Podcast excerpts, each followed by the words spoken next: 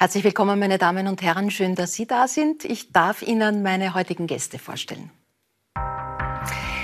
Er ist der andere. Andreas Wittersek blickt in seiner Biografie zurück auf eine bewegte Kindheit, eine Jugend zwischen Paris und Wien und eine steile Karriere auf Österreichs Bühnen und Bildschirmen. Eine zweite Heimat fand der Kabarettist, Schauspieler und inzwischen offiziell auch Pensionist im Südburgenland.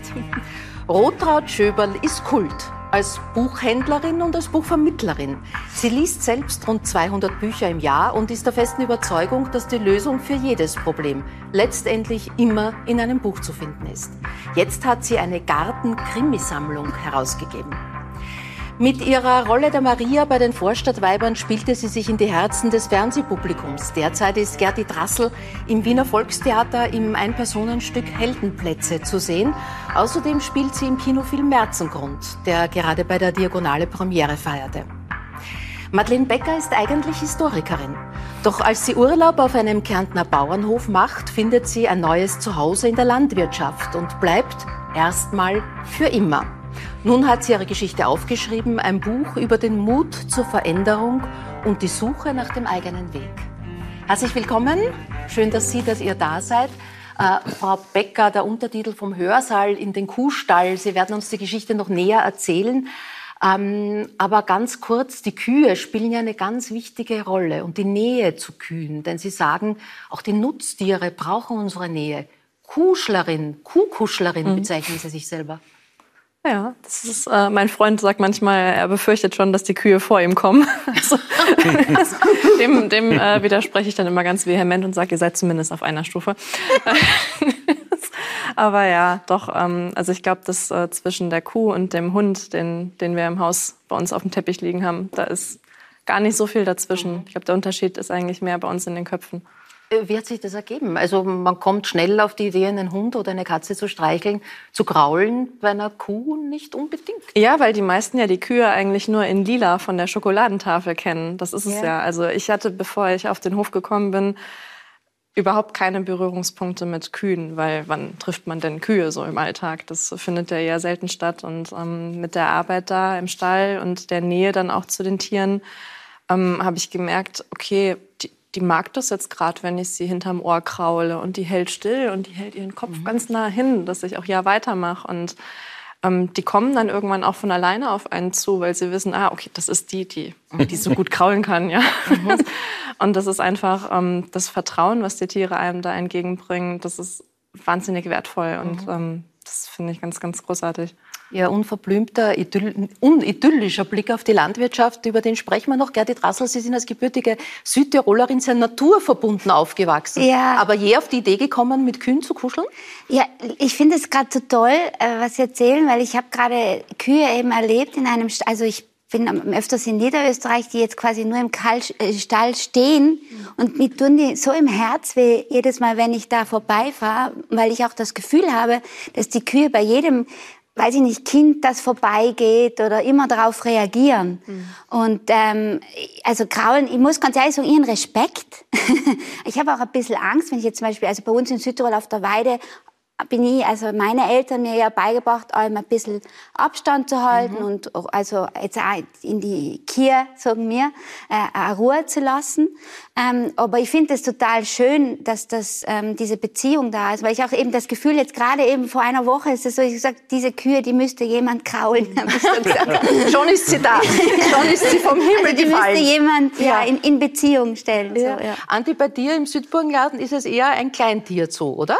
Bei mir ist es ein Mops, drei Schildkröten und zwei Agaporniden heißen die. Was ist das? Das ist eine Form von Papagei, die aber nicht spricht. Also nicht mhm. mit uns Menschen spricht, sondern die miteinander reden die ganze Zeit auf ihre Art und leider sehr laut manchmal. Also mhm. vor allem, wenn der Fernseher läuft, dann sind sie, versuchen sie immer, den zu übertrumpfen, was manchmal ein bisschen mühsam ist. Nein. Steigst du ein in den Dialog? Den die äh, führen? Also mischst du dich ein? Nein, nein, nein, ich rede schon mit ihnen und sie, sie schauen dann schon, ja, die schauen dann schon, ah, er redet mit uns und sie erkennen einen auch. Also die sind äh, weniger doof, als ich am Anfang geglaubt habe. Also die sind schon auch Äh, toll. Und das sind die heißen Unzertrennliche eigentlich, äh, weil sie, das gibt's nur paarweise. Mhm. Und wenn dann einer von den beiden stirbt, das ist eine Riesentragödie. man muss schauen, dass man irgendwo aus einem Schwarm einen, einen, einen, also uns ist das passiert, wir haben dann gesucht einen Partner, oder Partnerin, das ist ganz schwer auch zu erkennen. Ja, ob Tinder, die, Tindermäßig. Ja, und äh, welches Geschlecht die haben. Und das ist auch wurscht, weil die sind also... Ähm, die sind das also sagst sehr, du. Die sind LGBT-mäßig, die sind voll, die sind voll am, am, auf der Höhe der Zeit. Also denen Aha, ist das ja alles egal. Genau. Und äh, ja, aber ich bin äh, kuscheln und kraulen durch meinen Mops hauptsächlich. Ah, ja. Schildkröten kraulen geht auch. ja. Man kann so in den, in, hinein in den Panzer und so ein bisschen, das haben sie auch ganz gern. Dann kommen sie so ja. raus und so. Ja, aber Hund ist Das ist ja schon fast indiskret dann in den Panzer rein, oder? Äh, naja, sie, wenn sie nicht wollen, gehen sie eh zurück. Ne? Ja, okay. Dann sind sie weg. Dann sind sie ganz der Kopf weg. Ja, äh, Frau Schöberl, bei Ihnen braucht man eigentlich nicht fragen, wer der Chef im Haus ist. Also Sie dürfen auch dort wohnen. Ich, ne? ich darf dort wohnen. Sie ja, haben Ginger und Chili sind äh, nicht nur Gewürze bei Ihnen, sondern zwei Katzen. Genau, ja. Aber wovon es seit acht Wochen, neun Wochen nur mehr eine gibt. Oh je. Ja, reden wir jetzt nicht davon. Ja, oh. ja aber die Chili ist Chef. Mhm. Chili-Chef, ja. Chili-Chef. Ich wollte nur bei den Kühen sagen, das ist vielleicht auch wirklich eine Altersfrage, weil ich glaube, in meiner Altersgruppe, wir haben alle Kühe noch kennengelernt, einfach wenn wir am Land unterwegs mhm. waren. Und ich komme aus Reichenau an der Rax. Mhm. Und bei uns hat es wunderschöne braune Kühe mit diesen großen, mhm. dunklen Augen mhm. gegeben. Und da ist auch eher eingeschäft worden, du lässt einen ordentlichen Sicherheitsabstand. Dabei, wenn die kommt und dich so anschaut, ja, dann mhm. denke ich mir, ist eigentlich in einem drin, dass man hingreift. ja, was ist der Abstand ist schon richtig und ja. wichtig, gerade wenn man sich anschaut, was auf den Almen manchmal passiert. passiert ja. also, das ist, ich sage auch immer dazu, nur weil ich das mache, mach das bitte nicht Bitte nicht.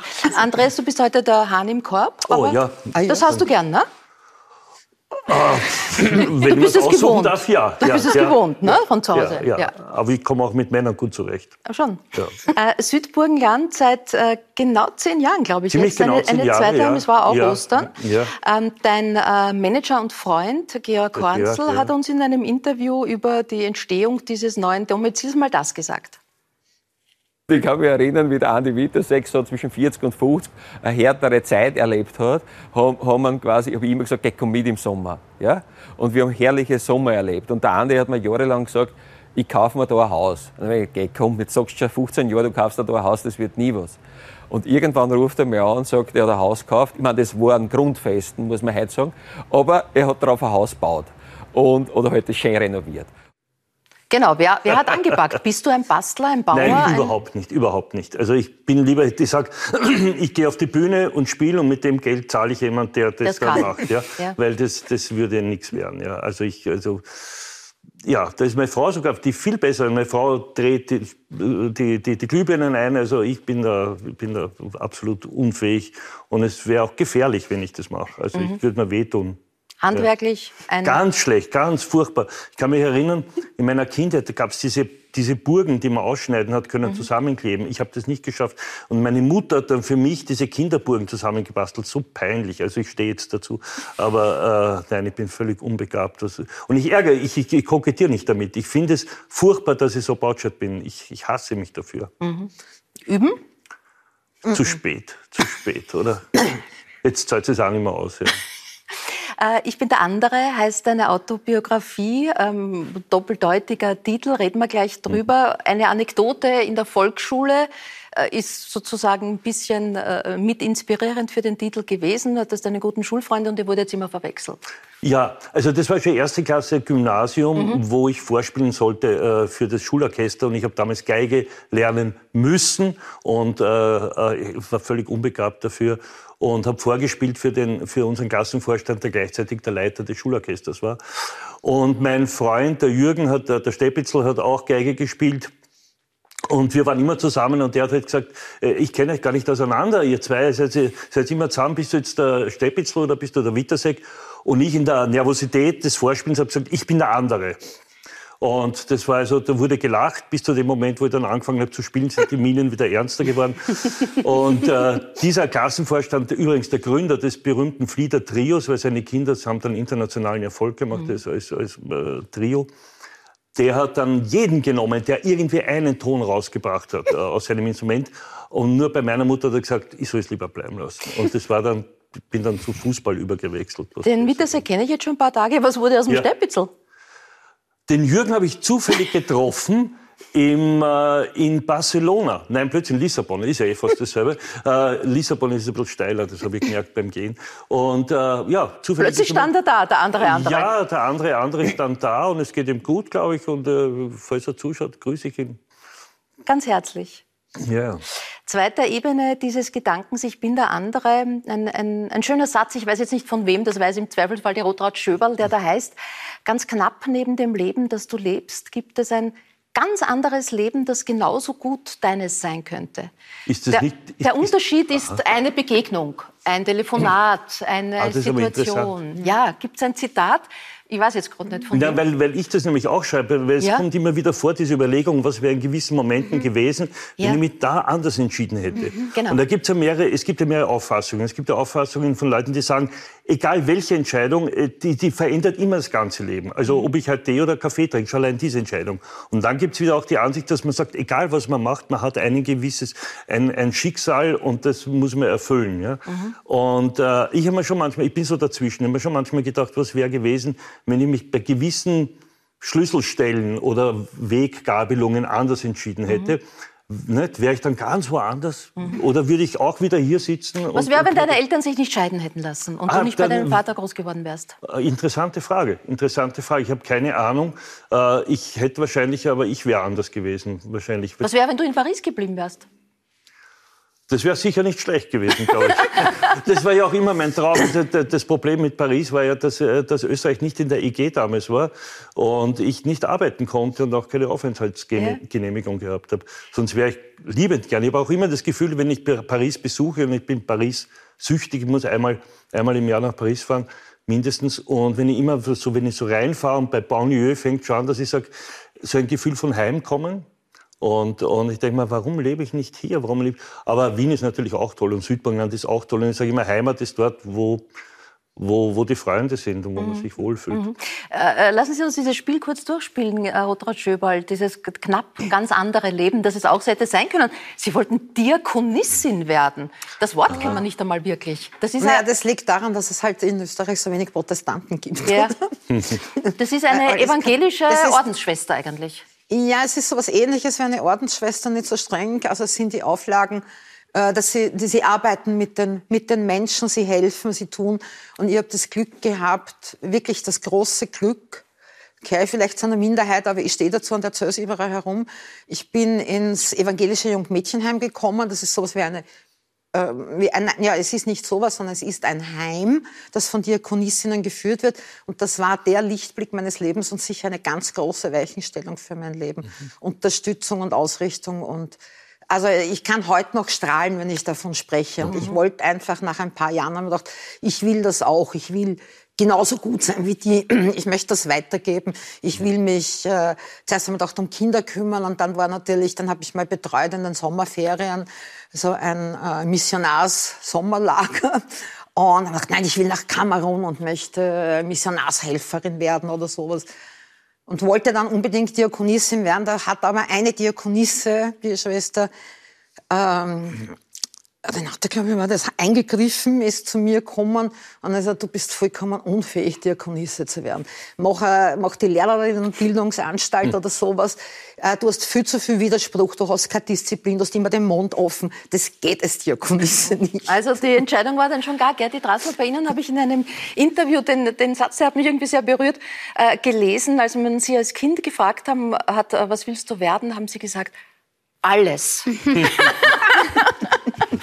Das klingt jetzt nach einem großen, nach einer großen Bandbreite. Also die, diese sozusagen, da gibt es viele knappe Leben, die es auch werden hätten können. Ja, das stimmt. Ja, also ich habe das wirklich so, ich habe das auch immer so ausgespielt dann zu Hause, was ich alles werden will und wieder. Und das hat sich auch oft verändert.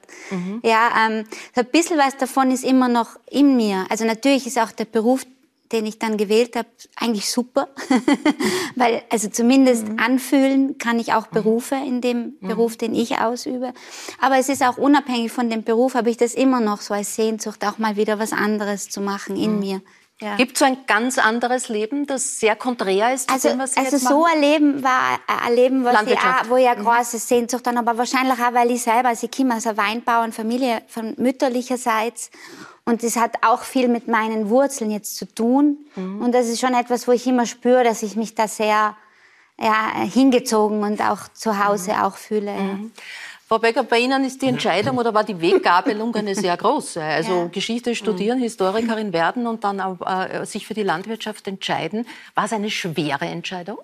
Nee, die Entscheidung damals war tatsächlich eigentlich ganz einfach, weil es so, es gibt manchmal so Momente im Leben, wo einem ähm, wo man sich die Frage überhaupt nicht stellt, soll ich das jetzt wirklich machen oder mache ich lieber was ganz anderes, eben weil sich dieser Weg, der sich da eröffnet, so unglaublich richtig anfühlt und, und weil man so glücklich damit ist und gar nicht drüber nachdenkt, boah, ob jetzt auf der anderen Seite des Zauns der Rasen irgendwie grüner sein könnte oder so, sondern einfach, das, das hat gepasst so in dem mhm. Moment. Und deswegen, das, ich habe nicht überlegt, irgendwie ist das jetzt, ist das jetzt ein riesengroßer Schritt, ist er zu groß? Äh, nee, also die Konsequenzen, was heißt das jetzt für mich, was heißt das für mein Leben, das war so gar nicht das Thema.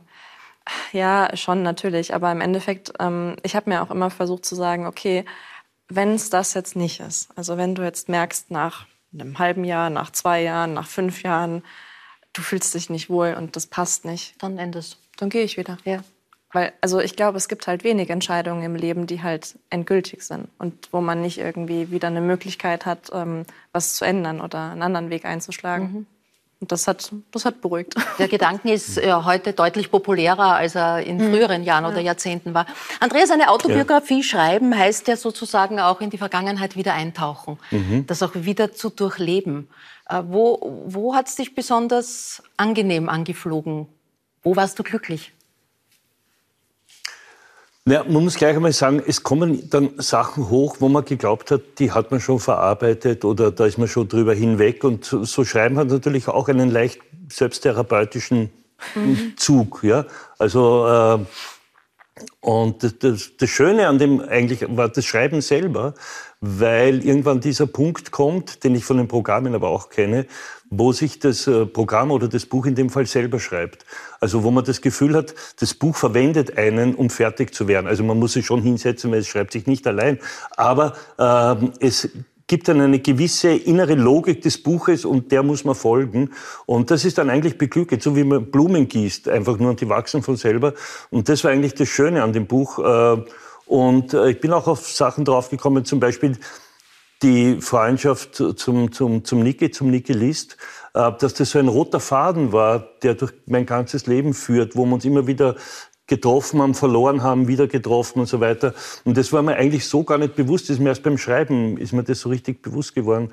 Und ähm, ja auch, auch meine Verhaltensweisen, auch natürlich die Scheidung meiner Eltern und auch dann meine, sage ich jetzt einmal, auch ähm, nicht wirklich ähm, meine, also Beziehungsunfähigkeit würde ich jetzt nicht unbedingt zu streng sagen, aber doch immer Schwierigkeiten, lang in einer Beziehung zu bleiben, dass das doch auch vielleicht was mit der, mit der Scheidung zu tun gehabt hat und so. Also das sind Sachen, wo man dann beim Schreiben draufkommt. Das ist du erzählst viel Persönliches, sehr, sehr Privates, was du vielleicht vor Jahren oder Jahrzehnten gerne noch nicht öffentlich gemacht ja. hast.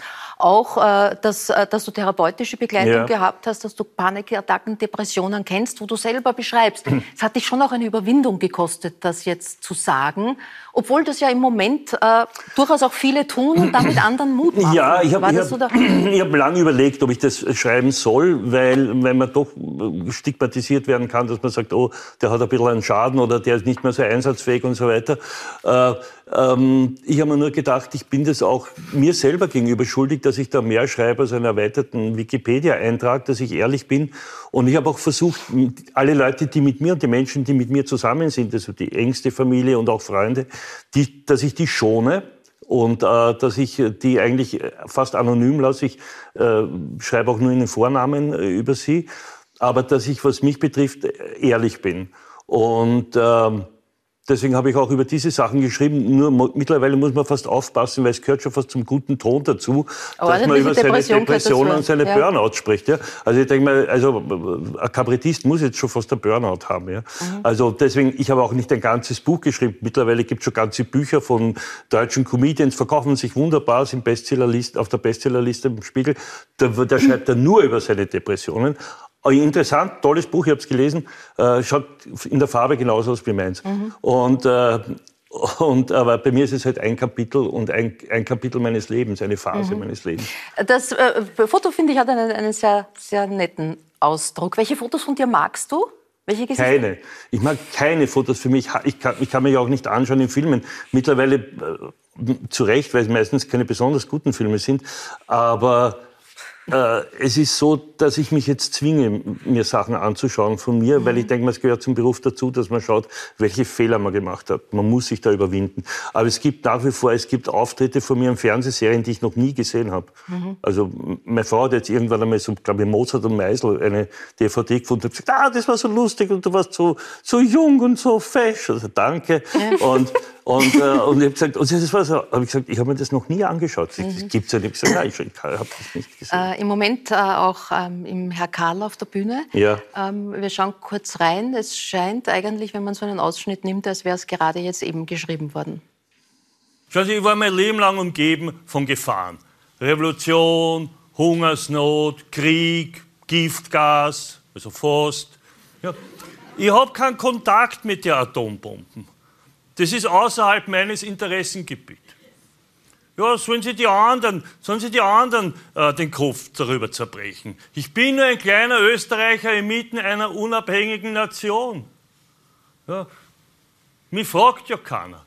Wenn ich mich zerstreuen will, dann brauche ich keine Wasserstoffbomben. Da gehe ich spazieren.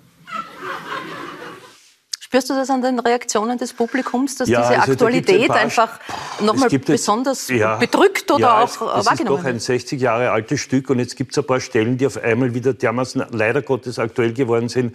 Also wenn er zum Beispiel spricht äh, ja, eben über diese, es gibt eine wahnsinnige Szene, da sagt er, ich, hab, ich sage Ihnen, ich habe im, hab im Traum den Zweiten Weltkrieg vorausgesehen.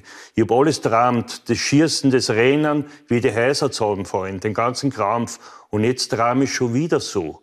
Na ja, sagt er. Und das mhm. war sonst eine Stelle, die halt zum Herrn Karl dazugehört. Jetzt merkt man, es wird mucksmäuschenstill mhm. im Publikum. Und selbst mir, wenn ich die Stelle mhm. sage, äh, äh, stellen Sie die Haar auf. Oder wenn er redet über die Atombombe, eine Geschichte, die wir schon längst alle abgehakt haben. Ja, wenn er sagt, mhm. ich habe keinen Kontakt zu den Atombomben. Und auf einmal wird es wieder aktuell. Und das hätten wir uns natürlich alle nicht gedacht. Und, äh, mhm. ähm, und äh, fürs Stück ist es super, ja, weil es auf einmal dermaßen aktuell mhm. wieder ist. Aber ich hätte gern, lieb, mir wäre lieber gewesen, das Stück ist veraltet. Ja. Mhm. Gerti Drassler, wie geht es Ihnen im Moment mit dem äh, Hinschauen und Wegschauen? Also diese Balance finden, dass man, dass man sich irgendwie, irgendwie dann doch einrichtet im Leben?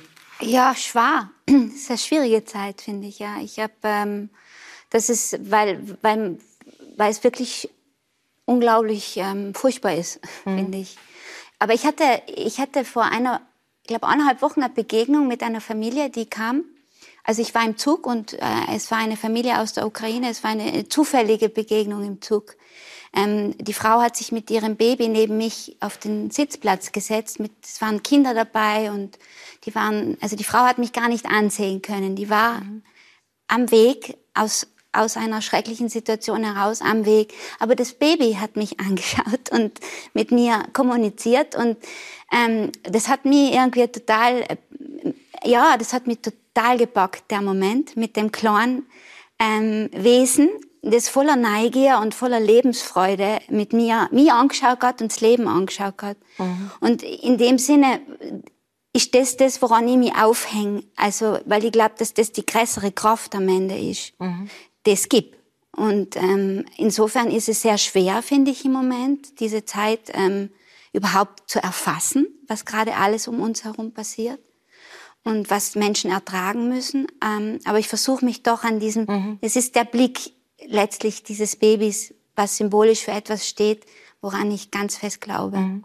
Sie stehen im Moment im äh, Volkstheater auf, äh, in den Heldenplätzen äh, auf der Bühne. Ein ein Personen trifft's nicht. Das ist ein One-Woman-Stück. ja, ich weiß nicht.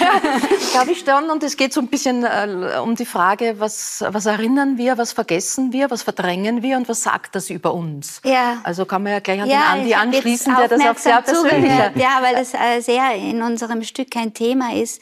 Auch was brauchen wir, um zu weiterzuleben und über, zu überleben? Also welche Helden schaffen wir uns in unserem eigenen Leben und was äh, schaffen wir uns auch für Konstrukte?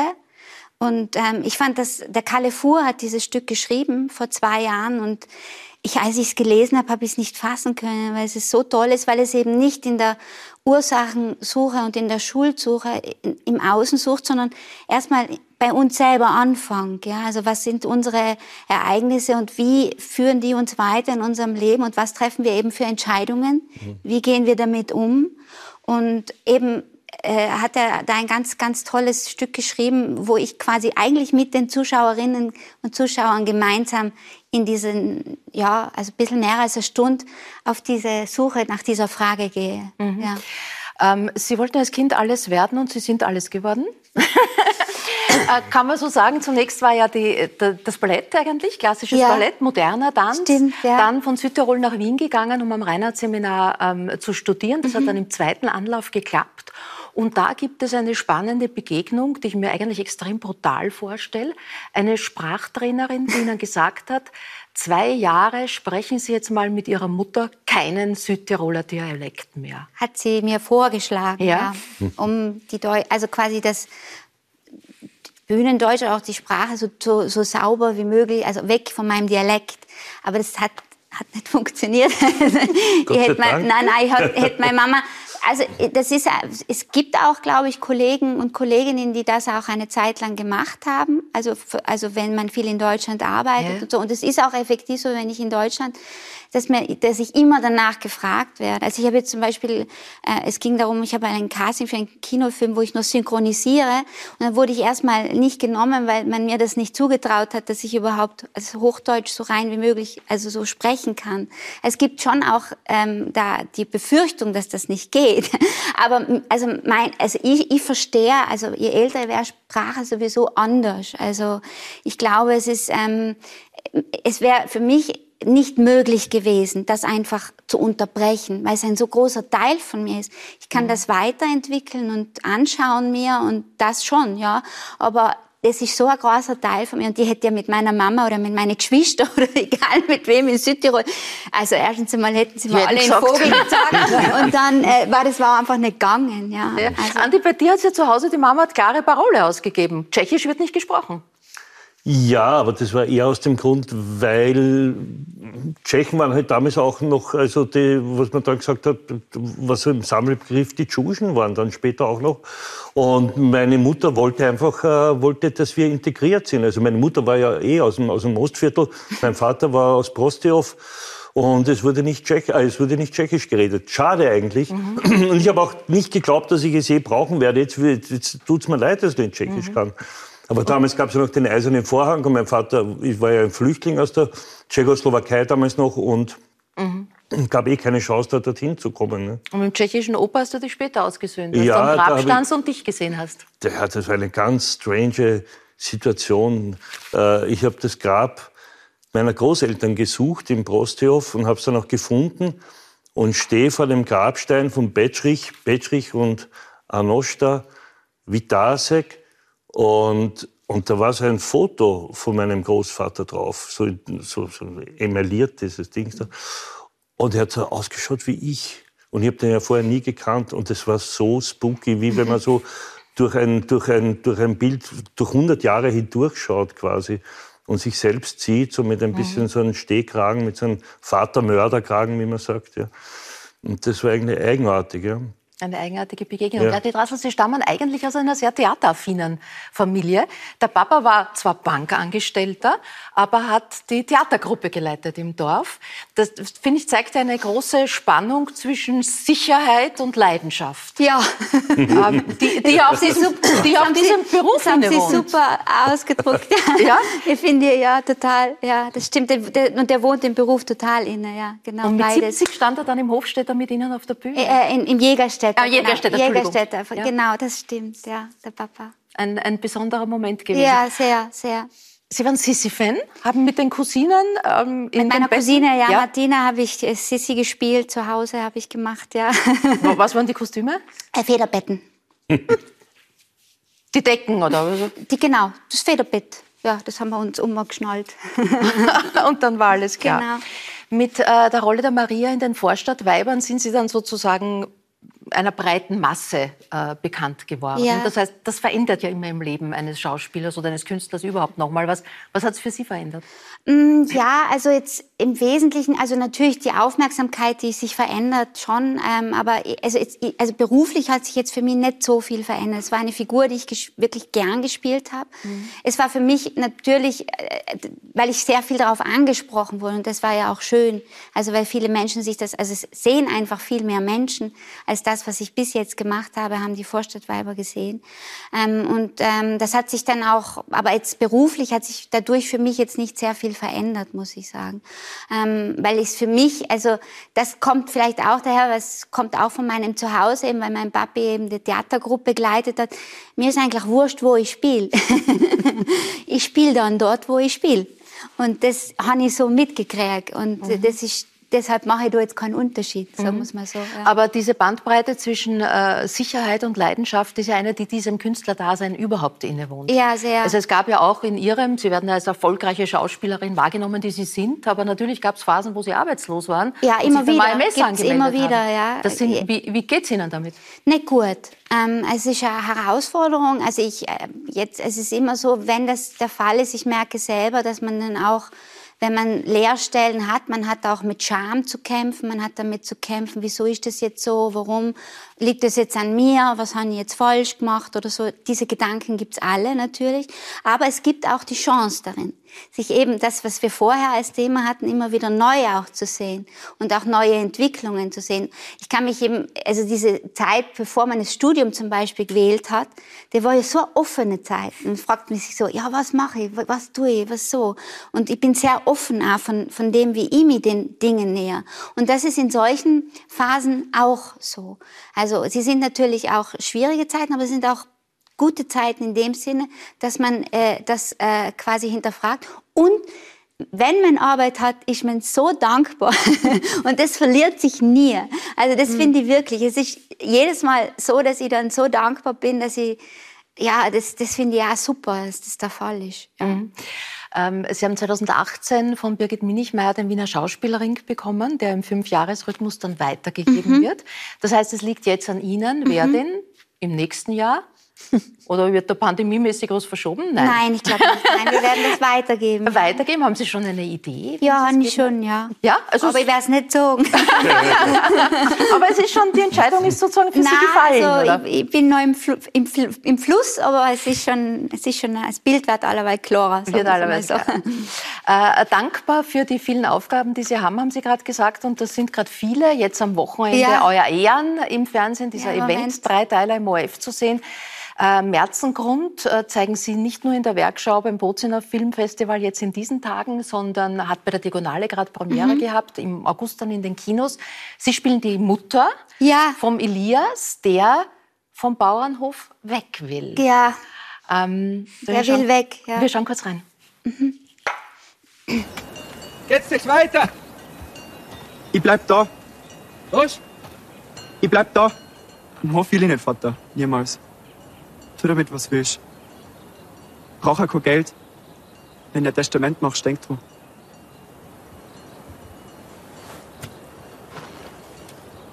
Das tust du mir nicht an.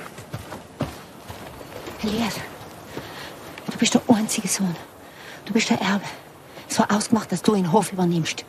Für was haben wir die auf die Landwirtschaftsschule geschickt? Für was buckeln wir ein Leben lang? Die Rose übernimmt uns den Hof nicht. Die wird Lehrerin. Ein Bauern heiratet gewiss kann. Da kannst Gift draufnehmen. Das hat noch nie einer gemacht. Elias, das ist nicht normal. Jetzt haben wir den ganzen Sommer auch Ruhe gelassen, wie es der Doktor gesagt hat. Und jetzt kommst du mit uns mit. Schluss aus. Liebe lässt los, Liebe lässt frei oder Liebe hält fest? Puh, ja. Ich habe das gerade das erste Mal gesehen, ich habe noch gar nichts gesehen. ja, also die Geschichte von Der Andi. Wittersek hat Jahrzehnte danach Ja. nichts gesehen. Ich bin auch überrascht. hörst du, was du- Ja, ja, genau. So schlecht ist er das gar nicht.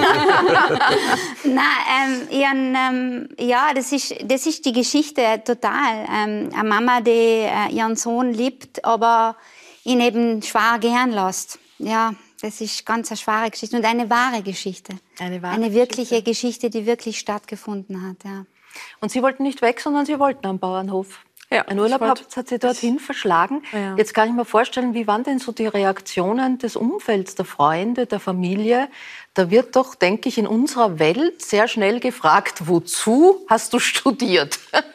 Ja, äh, das, das Thema mit, wozu hast du studiert, ist natürlich ein ganz großes gewesen, aber es ist auch, ähm, ich, ich habe eigentlich innerlich so ein bisschen schmunzeln müssen, weil es ist ja so, dass eigentlich im Leben sagt einem jeder immer, tu das, was dich glücklich macht. Ja. So, und wenn du das dann machst, Dann wird's hinterfragt. Okay, dann, dann, dann, ja, aber das Studium und ob das das Richtige ist und verdienst du da Geld und im Stall und ach Gott, ne, so, also das ist dann schon ein großes Thema gewesen, wo dann alle mal so ein bisschen kurz die Luft angehalten haben, aber ähm, ich sag mal, die Freunde und Freundinnen, die es heute auch noch sind, haben dann schnell wieder angefangen zu atmen, also das hat dann wieder gepasst, ja, und äh, bei allen anderen Kritikern, ja, die einen dann halt äh, da die Dinge mies machen wollen, da muss man sich dann, glaube ich, irgendwie von lösen, weil das ist dann auch einfach nicht das Wahre.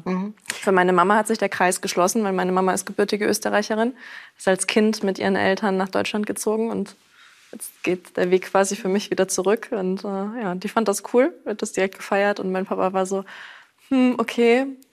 Also ich glaube, es gab viele Gespräche zwischen meinem Papa, der sehr skeptisch war, und meiner Mama, die dann zu ihm gesagt hat, ja, jetzt, das wird schon irgendwie. So, also, die Skepsis hat er mich Gott sei Dank nicht ganz so fühlen lassen. Können Sie versuchen zu beschreiben, was Sie dort zum Klingen gebracht hat? Was war es? Also es war ja eigentlich ein Urlaub zunächst mal, ein bisschen mit sich sein und halt wohin fahren. Es wurde halt dann zufällig da dies, äh, Kärnten, ja, äh, wo zwischen Dolomiten auf der einen Seite, dem Großglocken auf der anderen Seite, ein wahnsinnig schönes Gebiet, dieser Hof liegt. Und was, was ist dann da in und mit Ihnen passiert? Es war einfach ein, ein Ankommen, ähm, mit dem man da in dem Moment nicht gerechnet hat. Also es ist dann diese, dieses Umfeld und, und die Berge. Also ich finde, wenn man in so einem Tal liegt, das hat was sehr Geschütztes irgendwie, wenn man da so mittendrin dann äh, steht oder lebt dann auch. Und natürlich auch ähm, die, die Tiere, die, die Herzlichkeit auch von den, von den Leuten, wie ich da empfangen worden bin. Das war was sehr Schönes und was dann für mich wirklich so ein Wow-Moment war, das erste Mal auf der Alm, wenn man nichts hört, außer die Kuhglocken, dann rauscht da der Wasserfall. Und es hat ein Jahr später eine, eine Praktikantin, die ich dann damit hochgenommen habe, als ich schon längst dahin gezogen bin, hat es eigentlich sehr treffend ausgedrückt. Ähm, sie hat gesagt, wenn man da oben sitzt, man merkt eigentlich, dass einem gar nichts gefehlt hat die ganze Zeit, sondern dass man von allem irgendwo zu viel hatte. Und ich glaube, das trifft ziemlich auf den Punkt, dass es eigentlich gar nicht so viel braucht, damit es einem gut geht, sondern eher so ein bisschen back to basics. Das so ist auch das, was der Elias quasi in unserem, in der Geschichte, genau das empfindet er, wenn er dann auf die Alm geht. Ja. Wenn du merkst, dass es dir nichts fehlt, dann gehört dir die ganze Welt. Laut sie. Genau, und man hat, so eine, man hat so eine Ruhe, eine ganz, ganz andere Ruhe. Und das verspüre ich auf der Alm heute immer noch. Also Aber wenn man äh, ganz ehrlich und aus der Welt, so in der Nähe von Köln gelebt, kommt und dorthin kommt, was hat Ihnen gefehlt? anfangs nicht so viel, weil ich halt sehr in diesem ganzen Hofkosmos drin war und äh, mich da einfinden musste und alles. Aber mittlerweile gibt's schon so einige Sachen, wo ich sage, okay, hm, es wäre schön, mal wieder so ein bisschen Stadtluft zu schnuppern. Ich habe jahrelang Feldhockey im Verein gespielt. Das ist bei uns nicht möglich. Ich glaube, der nächste Verein ist so drei Stunden weg oder so, ja. Auch einfach dieses, ähm, ja, durch die, durch die Stadt bummeln, mal Schaufenster gucken oder so. Das ist, ist alles nicht möglich. Und das ist natürlich auf dem, im Dorf zu leben, ähm, auch so von der Mentalität der Menschen was ganz anderes, als in der Stadt zu sein. Wobei wir müssen natürlich die Geschichte fertig erzählen, denn als Sie dann dorthin gezogen sind, wohlgemerkt als danach, kam der Jungbauer in Ihr Leben. Nee, nee, ich bin, ich bin hingezogen, da gab es ihn Da schon. gab es ihn schon, okay. Ja, ja, also die es ist- Chronologie wollen wir beibehalten. Das heißt, die, die Liebe spielt Ich schon mit. schon, dass die die, die örtliche Veränderungen sind meistens aus, äh, aus Liebesgründen, oder? Also Immer, na, immer, die Frage ist immer, nur zu was oder zu wem. Ja. Es muss ja nicht immer ein Ja, Mensch ja, sein. ja, ja. Also, ich glaub, Es waren die Kühe. nein, nein, Nein, nein, ich glaube, es war, war schon. Die Kühe sind dann, oh, haben dann aufgeschlossen zum Freund, glaube ich. Jetzt ist es eh ich glaube, ich glaub, er darf die Sendung nicht gucken. Gut, also das, das, das bleibt äh, ihr, ihr Geheimnis, wie das genau war. Äh, fest steht aber das, und das äh, kann man ja auch in Ihrem Buch lesen, erstmal für immer, finde ich ein schöner Titel, der eben sagt, dass es ein immer für immer vielleicht gar nicht gibt im Leben. Ähm, das ist nicht nur Idylle, das ist nicht nur schön, da gibt es ganz schwierige Entscheidungen. Denn äh, um dem Leben in die Augen zu schauen, die Kühe, mit denen sie kuscheln, die werden dann irgendwann auch geschlachtet. Eine Entscheidung, die Sie selber treffen heute? Nein, das äh, macht mein, mein Schwiegervater hat das damals alles entschieden immer. Also von den Geschichten, die ich da erzähle. Und äh, ja, das war dann zu akzeptieren halt. So, da gab es dann leider nicht so viel Diskussionsgrundlage, ob wir das jetzt so machen oder nicht, sondern das wurde so gemacht. Und das war nicht leicht. Und das ist heute auch noch nicht leicht. Das ist, Gehört dazu? Oder hätten Sie eine andere Vorstellung von, von landwirtschaftlichem Leben? Es ist grundsätzlich, finde ich es schwierig, ähm, wenn man die Verantwortung für die Tiere so ein bisschen in der Hofausfahrt abgibt und sagt, okay, ich gebe jetzt zum Viehhändler und was dann passiert, ist none of my business. Also das, das finde ich halt persönlich falsch. Und ich glaube, das wäre schon mal ein wichtiger Ansatz, dass wenn man sagt, okay, es gibt jetzt Tiere, die können nicht mehr bei uns leben aus wirtschaftlichen Gründen oder gesundheitlichen der Tiere, je nachdem, wie es ist, ähm, dass man dann schon schaut, dass, dass man ähm, sie im Nachbarort schlachten lässt, das Fleisch vielleicht direkt vermarktet oder so und einfach auch diese Transportwege kürzer hält, was, glaube ich, generell was ist, was heutzutage ähm, doch auch von Konsumentenseite sehr gewünscht wird auch. Ja. Aber langfristig, ähm, ich, ich träume halt irgendwie so ein bisschen davon, dass man Kühen, die zum Beispiel 14, 15 Jahre auf einem Hof leben und einem 14, 15 Jahre lang treu dienen, dass man denen noch vielleicht irgendwie die Möglichkeit geben kann, ähm, ja, ihren Lebensabend da zu verbringen, sie dann von der Milchkuh zur Pensionistenkuh zu machen. Das ist natürlich ein, ein, ein, ein Wort, also sie schmunzeln schon, ja, was äh, bei vielen immer so erstmal für hochgezogene Augenbrauen und Irritation sorgt, aber ja, ich möchte dran glauben, dass es auch irgendwie anders geht. Das Natürlich heißt, nicht für alle. Diese Veränderung unseres Blickes und unserer Wahrnehmung auf die Landwirtschaft, auf das ganze Thema, Ja. diese Demut, die Ehrfurcht, was das überhaupt bedeutet, ist sozusagen ein ganz zentrales Element. Ja, bei vielen globalen Krisen, die wir auch äh, beschreiben, ne? bis hin zum, zur Klimakrise. ja, auf jeden Fall. Sie beschreiben äh, in, ihrem, äh, in den sozialen Medien, machen, teil, lassen Sie sozusagen Ihre Follower teilhaben an diesem neuen Leben, das jetzt eh ein, schon ein neues, altes Leben ist. äh, haben Sie zu, kürzlich sich auch Gedanken über, über Glück gemacht? Was, was, wie sind Sie heute verändert äh, durch diese Jahre jetzt? Oh, sehr. Also ich bewundere mich heute auch, glaube ich, ein bisschen mehr für den Mut, den ich damals hatte, das einfach Ja. zu machen, weil man natürlich mit der Zeit auch so ein bisschen, ähm, ich sag mal, diese rosarote Brille, die man, wenn man frisch verliebt ist in was auch immer, in, in, in so ein Leben halt, rede ich jetzt mal nicht von meinem Freund, ähm, die mit der Zeit dann auch einfach so ein bisschen der Realität weicht. Also wo man dann merkt, okay, es ist, ähm, es ist nicht eine Herausforderung, die einem im Jahr halt dann begegnet, sondern es sind manchmal auch mehr Herausforderungen als glückliche Momente. Also es ist so, dass es gibt dann Zeiten, die sind echt hart und wo man dann, sei es jetzt, wo es Krankheitsfälle bei den Tieren gibt, wo man mitleidet, ja, wo es zwischenmenschlich, ich meine, wir leben mit den Schwiegereltern zusammen unter einem Dach. Das funktioniert halt auch nicht immer. Ja. Ja, also das, das gehört alles so ein bisschen dazu und das ähm, ja, verändert dann schon so ein bisschen den Blickwinkel mit der Zeit. Wie geht's mit der Sprache? Ich, ver ja, ich verstehe alles, aber Sie verstehen alles. Aber äh, ich bin halt die Deutsche.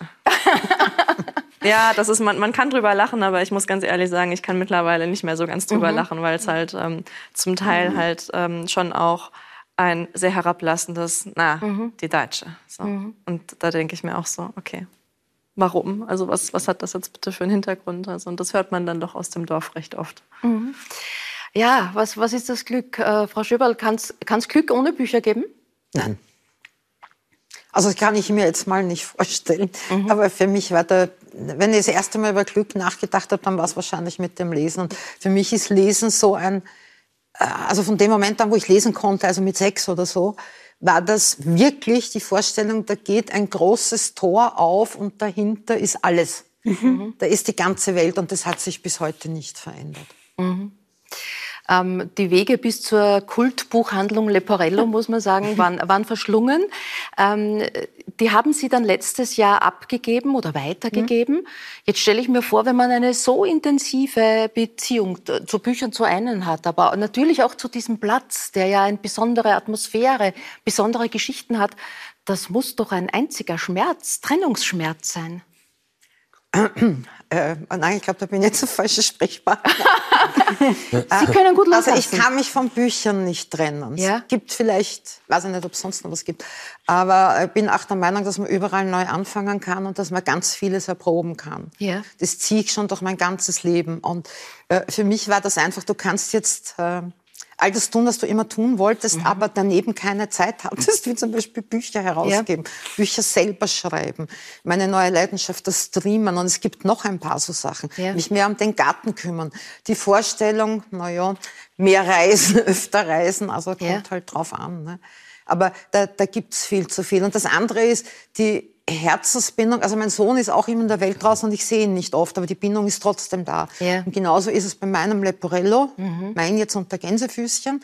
Ähm, ich bin vorhanden, ich bin erreichbar, ich bin öfter dort, ich mache dort Veranstaltungen. Also eine Bindung ist schon noch da, aber so wie das Kind ist erwachsen geworden, also das mhm. lebt jetzt schon ohne mich. Ja, gut loslassen können ist ja überhaupt eine der wichtigsten ja. Übungen. Wenn man die kann und da ja. Meisterin drin ist, dann, dann gratuliere ja. ich Ihnen.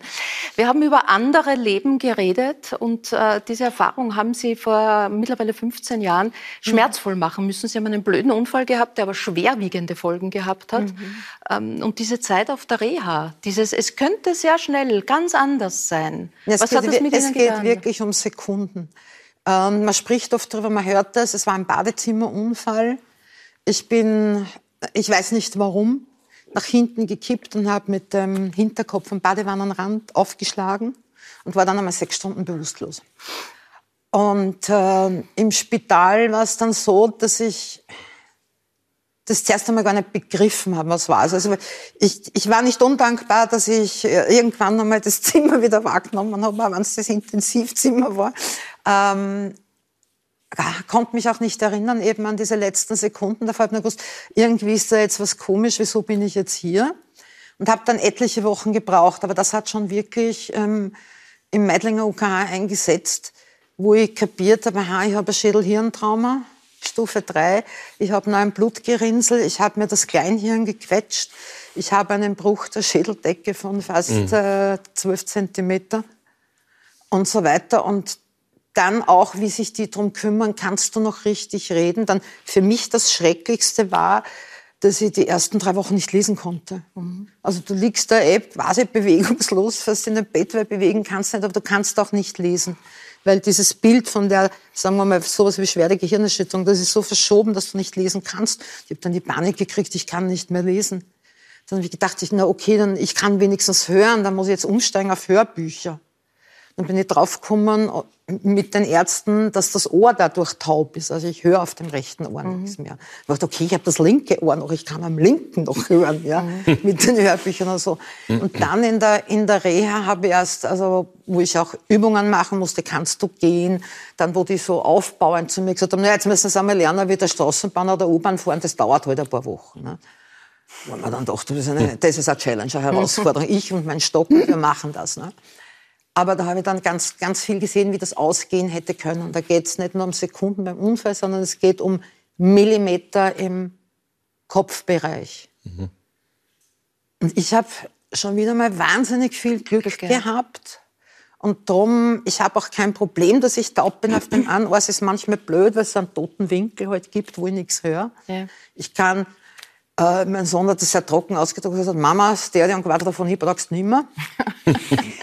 Oder recht, ja, oder recht gehabt. Nein, das ja. nutzt nichts mehr. Also ich kann jetzt mit sehr einfachen Geräten Musik hören. ja. Ich kann nicht filtern. Und wenn ich mit euch rede, ist es irrsinnig schön für mich, dass immer nur einer redet. Ich, äh, das mhm. Richtungshören mhm. geht auch nicht. Ist schwierig, ja. Und doch bleibt eine große Dankbarkeit, was alles geht. Absolut. Ich Ja, feiere also quasi am ist- 1. März immer meinen zweiten Weil Geburtstag. da ist es passiert, ja, schön. Äh, Sie haben schon mal einen Katzen- oder auf leisen Pfoten-Krimi-Sammlung rausgegeben. Äh, Das war die erste. Jetzt gibt's Radieschen von unten.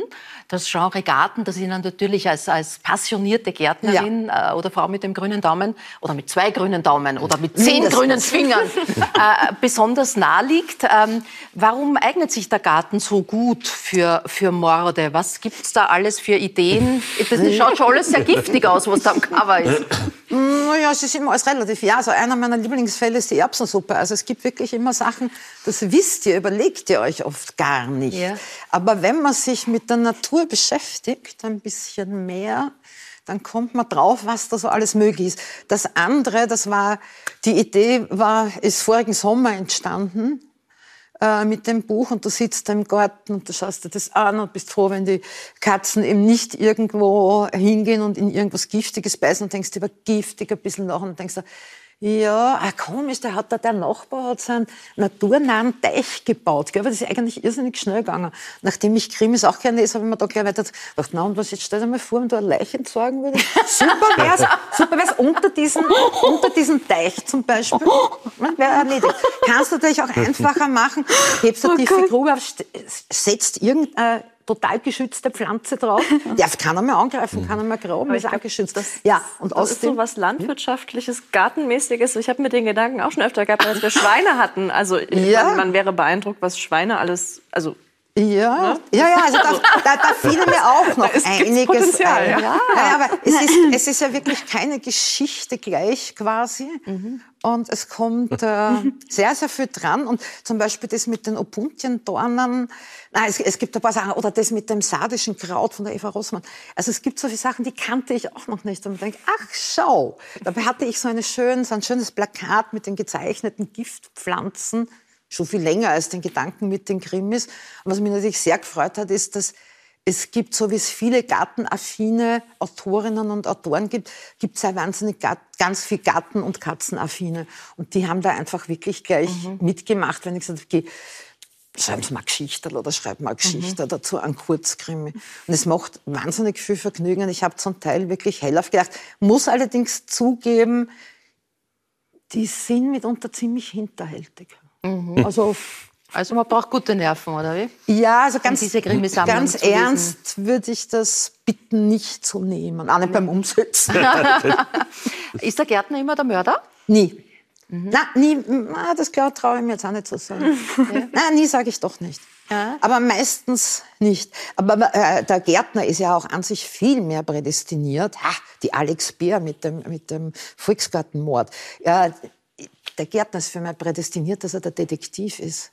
Denn dem Gärtner kann man kein X für U vormachen. Wenn du dem sagst, das sind die und die Blüten oder die und die Pollen. Hey, der, der Kriminalkommissar weiß es nicht, der Gärtner weiß es schon. Der Gärtner weiß es, ja.